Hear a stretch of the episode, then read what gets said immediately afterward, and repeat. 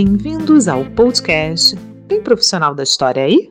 Produzido por mim, Tatiana de Amaral Maia, professora da Escola de Humanidades e do PPGH PUC-RS, e por Leonardo Fetter, doutorando em História pelo PPGH PUC-RS. Iniciamos uma nova série especial chamada Trabalhar com a História Hoje, em parceria com Historiar-se, produzido por Anita Natividade Carneiro, mestranda em História pela URGS, e Carlos Eduardo Barzotto, mestre em Educação pela URGS. A série especial Trabalhar com a História Hoje reúne historiadoras e historiadores em diferentes espaços de atuação e, a partir de uma pergunta geradora, busca conhecer suas trajetórias profissionais e os conhecimentos que agregaram ao longo do tempo.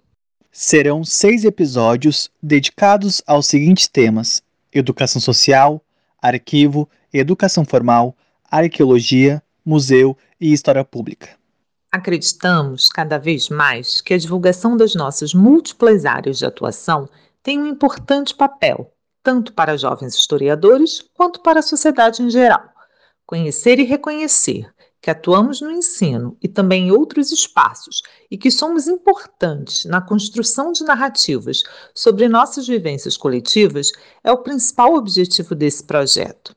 Adoramos parcerias e por isso agradecemos imensamente a Anitta e ao Carlos Eduardo pelo convite para essa empreitada. Esperamos, ouvintes, que vocês gostem, compartilhem, participem e nos deem as suas opiniões para que possamos construir coletivamente esse projeto.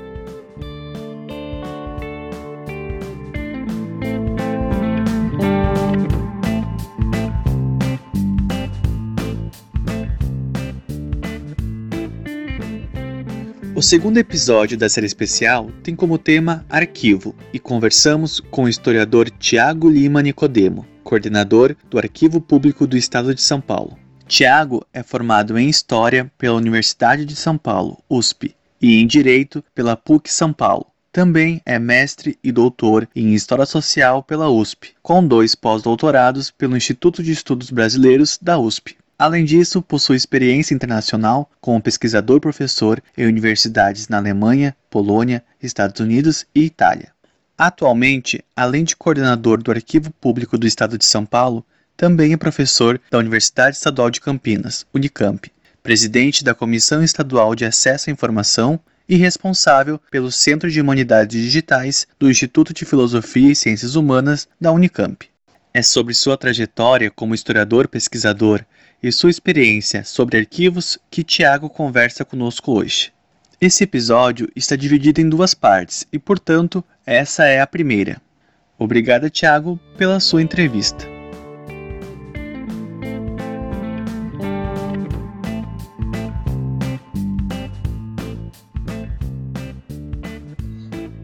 Tiago, você poderia nos falar um pouco sobre a sua trajetória profissional? Primeiro, Obrigado, um prazer estar aqui com vocês. Eu me formei em História e em Direito, né, já faz quase 20 anos, e depois fiz mestrado em História, doutorado em História, emendei o doutorado nos pós-docs. Tem várias coisas legais de falar. Eu acho que o principal, assim, que como pesquisador, eu comecei a estudar a profissão do historiador e meu principal objeto de trabalho era o Sérgio Buarque de Holanda. Eu tinha essa sensação essa, dessa centralidade do Sérgio Buarque de Holanda como um, alguém que tinha sido um elemento de transição e alguém que tinha ajudado a consolidar as redes e consolidar as instituições e também certos padrões da escrita da história. E eu fui atuando sempre nesses dois lados. Um lado era um lado de ver como é que os intelectuais tinham transitado em grupos e deixado evidências, né, cartas, essas cartas estavam nos arquivos, e elas contavam a história também de projetos institucionais, que por sua vez também testemunhavam assim como é que os projetos de criação da universidade, de instituições de conhecimento, de uso dos arquivos, das coleções, das bibliotecas estavam todos interligados. E do outro lado, a escrita da história. Então também de olhar como os padrões historiográficos tinham evoluído do Império para a República, e como é que existiam traços distintivos ou não de uma historiografia que fosse profissional brasileira e se aqui era possível falar de uma historiografia profissional brasileira, se não tem outras, várias historiografias profissionais brasileiras acontecendo, e também é, se, fazia, se fazia sentido falar em Brasil, ou se são coisas que são muito conectadas globalmente, né, que foi outro ponto de atenção que eu dei. E depois, com o tempo, eu fui percebendo que os arquivos e as bibliotecas eram uma chave para entender essas distinções do que era um conhecimento profissional em história. Porque, assim, é uma coisa que a gente não tem muito, muita percepção hoje, né? Mas os laboratórios do passado, eles eram os arquivos e as bibliotecas. E a, o jeito de você diferenciar o que era conhecimento universitário de simplesmente um treinamento de alunos, de professores, para uma rede eh, de ensino público que estava em expansão desde a década de 20, 30, 1920 e 30 no Brasil, é justamente a, a possibilidade de você ter esses campos de trabalho, que eram os documentos históricos e as bibliotecas que, que permitiam. Isso a gente está falando da história em específico, mas não tem nada de especial na história. Ela está conectada em todas as ciências. É que essa dimensão laboratorial está posta em lugares diferentes. Essa, essa, é uma coisa do, dos pactos que criaram as universidades modernas na Europa no começo do século XIX. Vocês devem saber dessa história, né?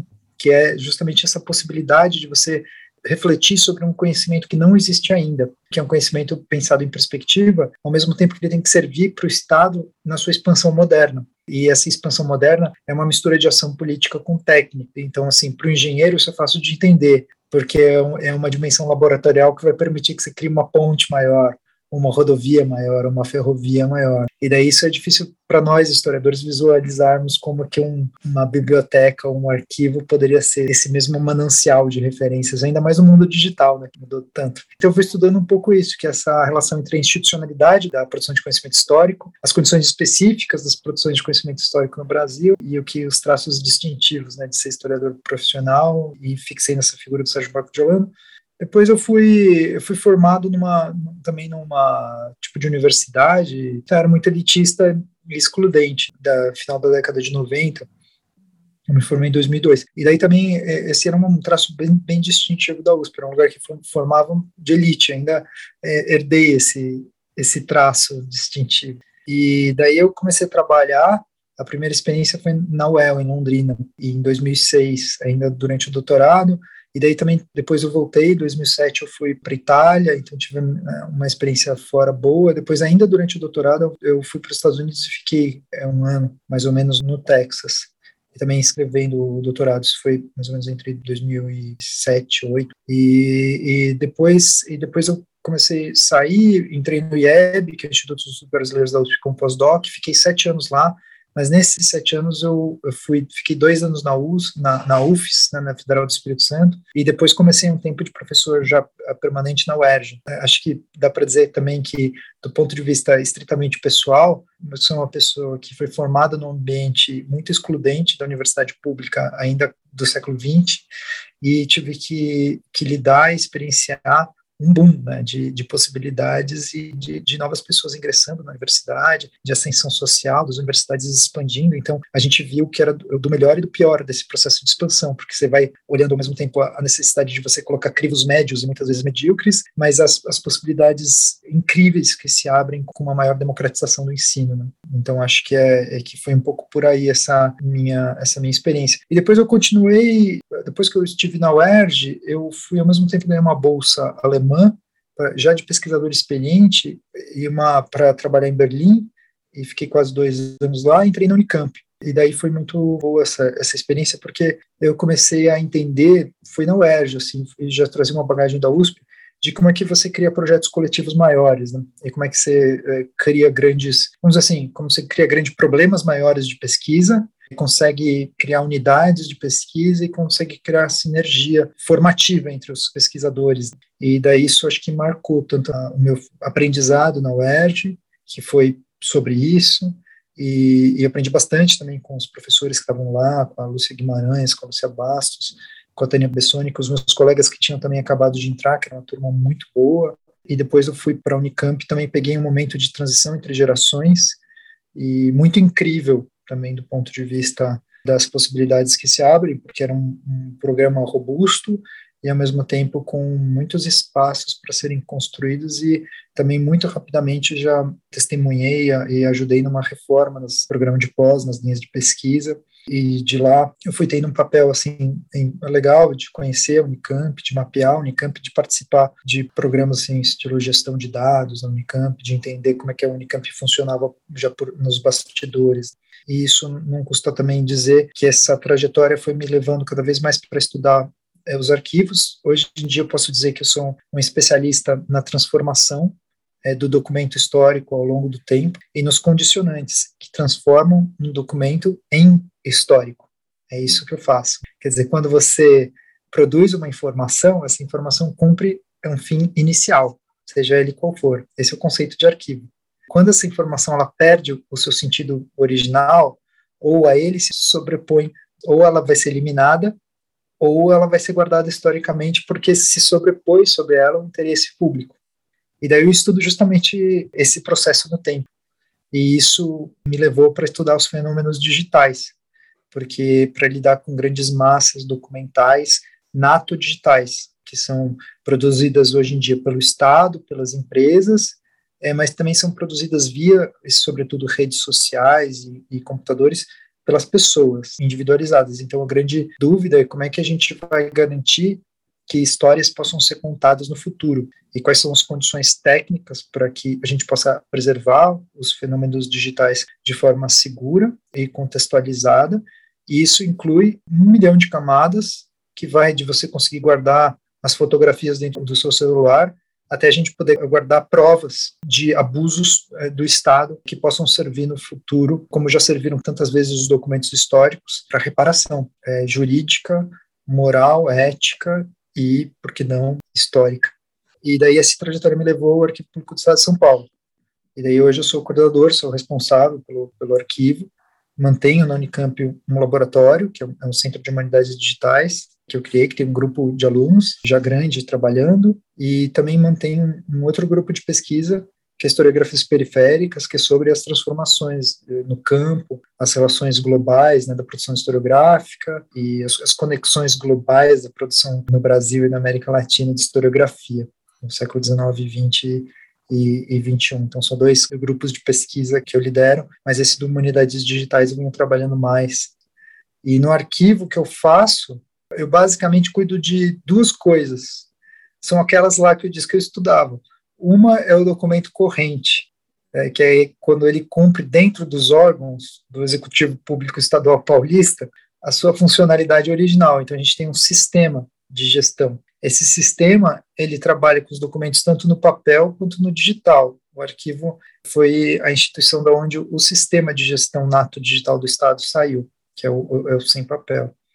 E daí, do outro lado, você tem toda a dimensão da preservação dos documentos históricos. Em São Paulo, é um lugar que é, é acho que é o único estado em que esse sistema ele funciona de forma mandatória, quase. Né? Os órgãos são obrigados a aderir ao sistema do arquivo.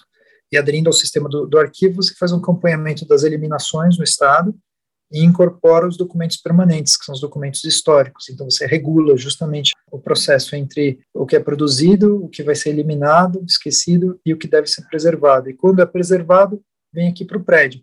E daí isso mistura com outra coisa, que são essas camadas de vezes, né, de experiências em que essa, essa tensão esteve posta, né, de forma aguda na sociedade. São, que são grandes coleções de documentos que estão aqui de escravidão, de imigração, do DEOPS, que falam sobre a experiência da hanseníase, sobre a luta manicomial, e agora sobre a Covid-19, que é só uma, uma das vezes em que o problema dos documentos esteve posto. Né? E, e a parte disso, o arquivo também cuida do acesso à informação no Estado, então dos condicionantes do que, que gera uma informação pública e, e de por que essa informação é pública. Então tem uma, tem uma cadeia de atendimento acesso à informação, que é via SIC, SP, que é em atendimento à lei de acesso à informação, e daí tem primeira, segunda e terceira instância, eu sou presidente do comitê do colegiado de terceira instância, que é a Comissão Estadual de Acesso à Informação. Isso é bem legal, porque os historiadores, né, o nosso treinamento é muito, muito, muito fraco no que diz respeito à lei de acesso à informação, e é uma, é uma miopia, porque a lei de acesso à informação foi justamente a lei que produziu condições para a Comissão Nacional da Verdade, em 2011 para 2012. E então, assim, é a lei que abriu os arquivos, é a lei que obrigou os entes públicos a abrirem seus documentos históricos. Só que ela não serve só para isso, ela serve também para os documentos que estão correntes, para os natas digitais, ela serve para tudo. Então, essa é a grande, o grande recado, né, que todo documento público, que é importante, ele já é um pré-requisito para ele ser histórico. E tudo isso faz parte das tensões que condicionam a profissão do historiador. Hoje em dia, eu olho que o ensino nas universidades está completamente apartado dessa realidade, ou muito apartado dessa realidade.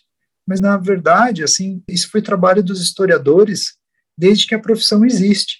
Né? E se tiver uma função social importante para a gente hoje, é para garantir que as histórias do futuro possam ser contadas.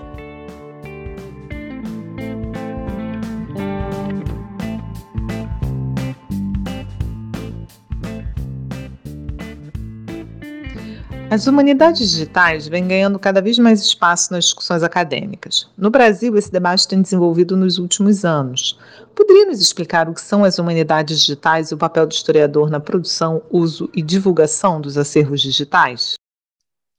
Olha, eu lembro que eu, quando eu tinha aula na década de 90 com um professor que chamava o Piano Bezerra de Menezes, ele, ele dizia assim que não tinha muito sentido ele fazer a crítica da história oral.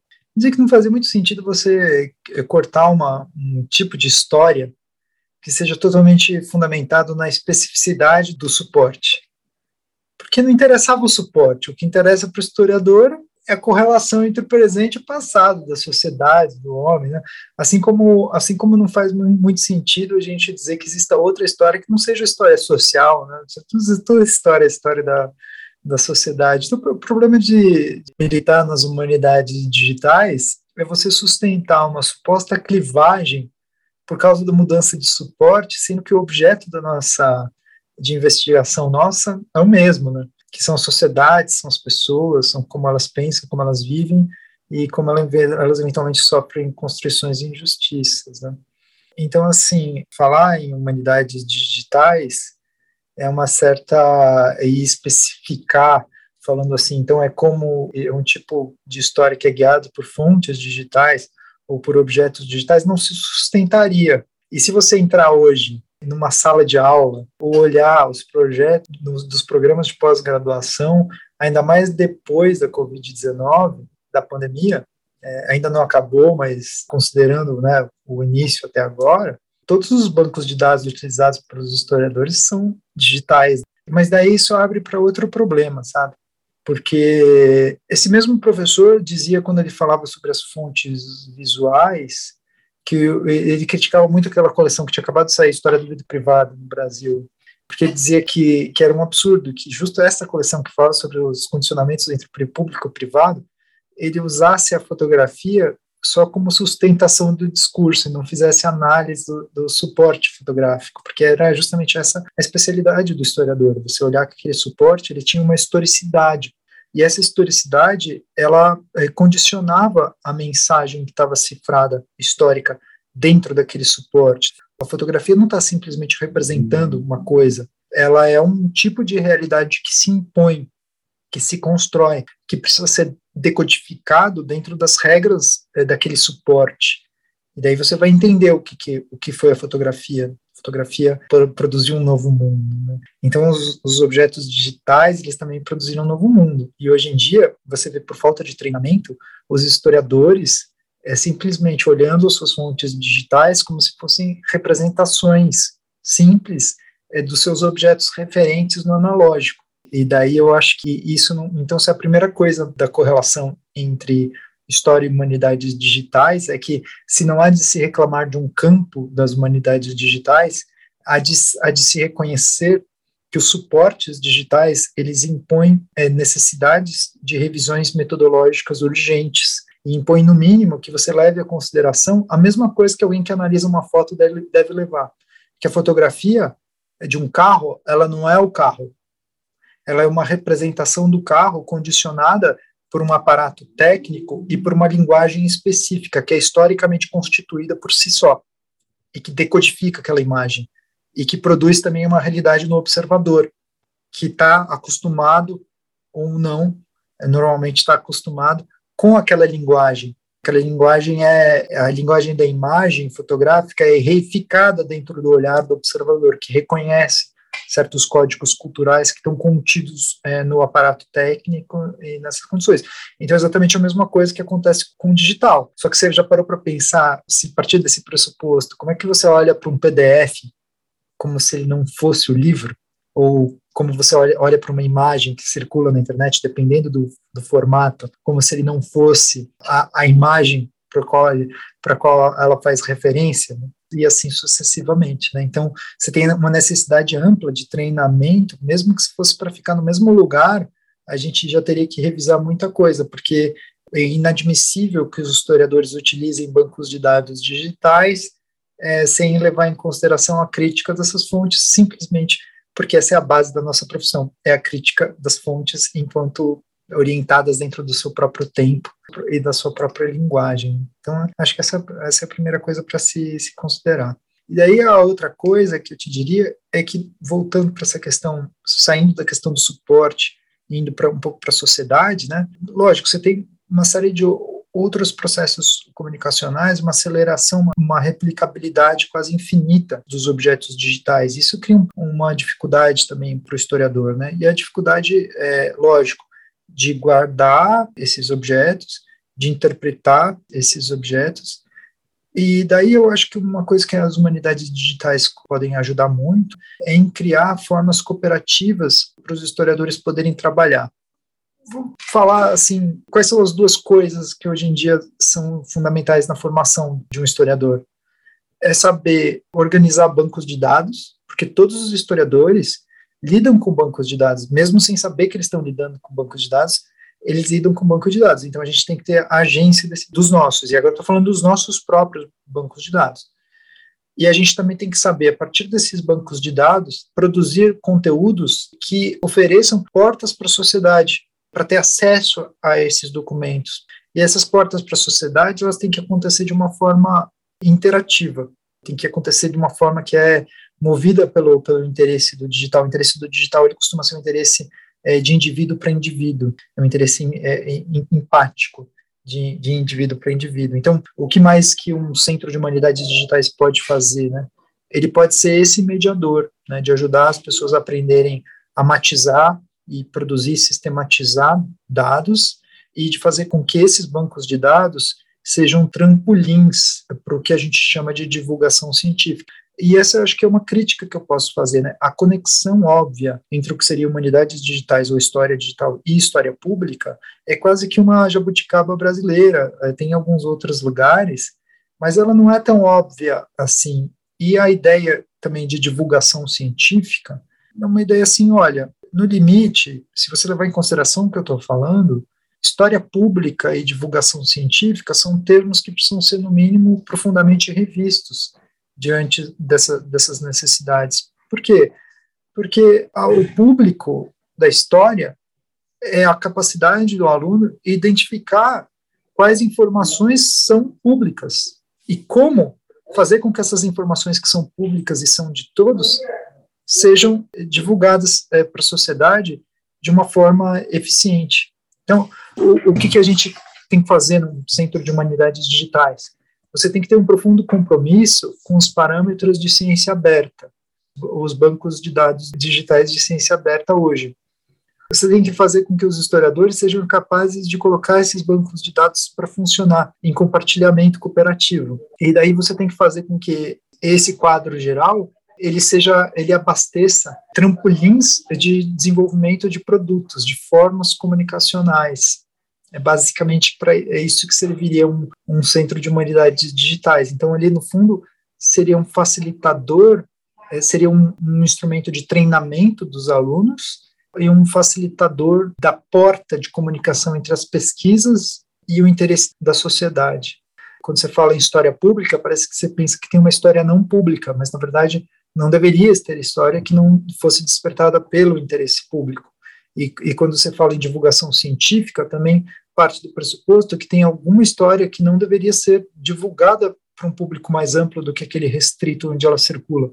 Mas realmente toda a história deve ser divulgada para toda a sociedade.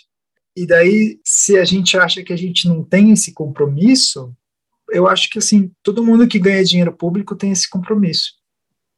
é, todo o uso do dinheiro público ele tem que ser público, toda informação que é produzida com dinheiro público tem que ser, tem que ser pública. É, ele é só sobre o nosso compromisso com, com a sociedade. Agora, esse compromisso também, ele inclui você enxergar coisas que nem todo mundo está vendo agora.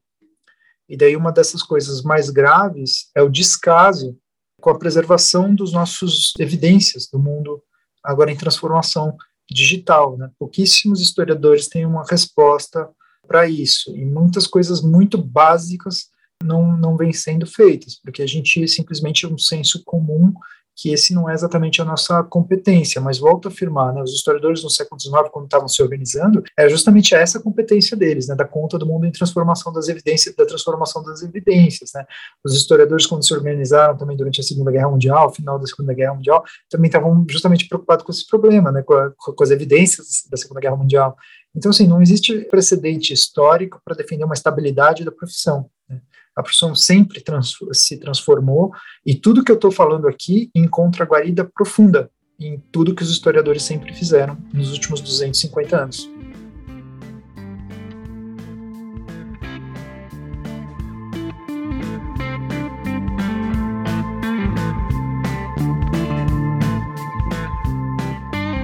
Mais uma vez, obrigado Tiago por participar desse projeto. Aos ouvintes, lembro que o episódio com o Tiago está dividido em duas partes e convido a todos para acompanhar o restante da entrevista. Esperamos que tenham gostado desse episódio e convidamos vocês para nos acompanhar no Instagram e Facebook. Fiquem bem e até logo!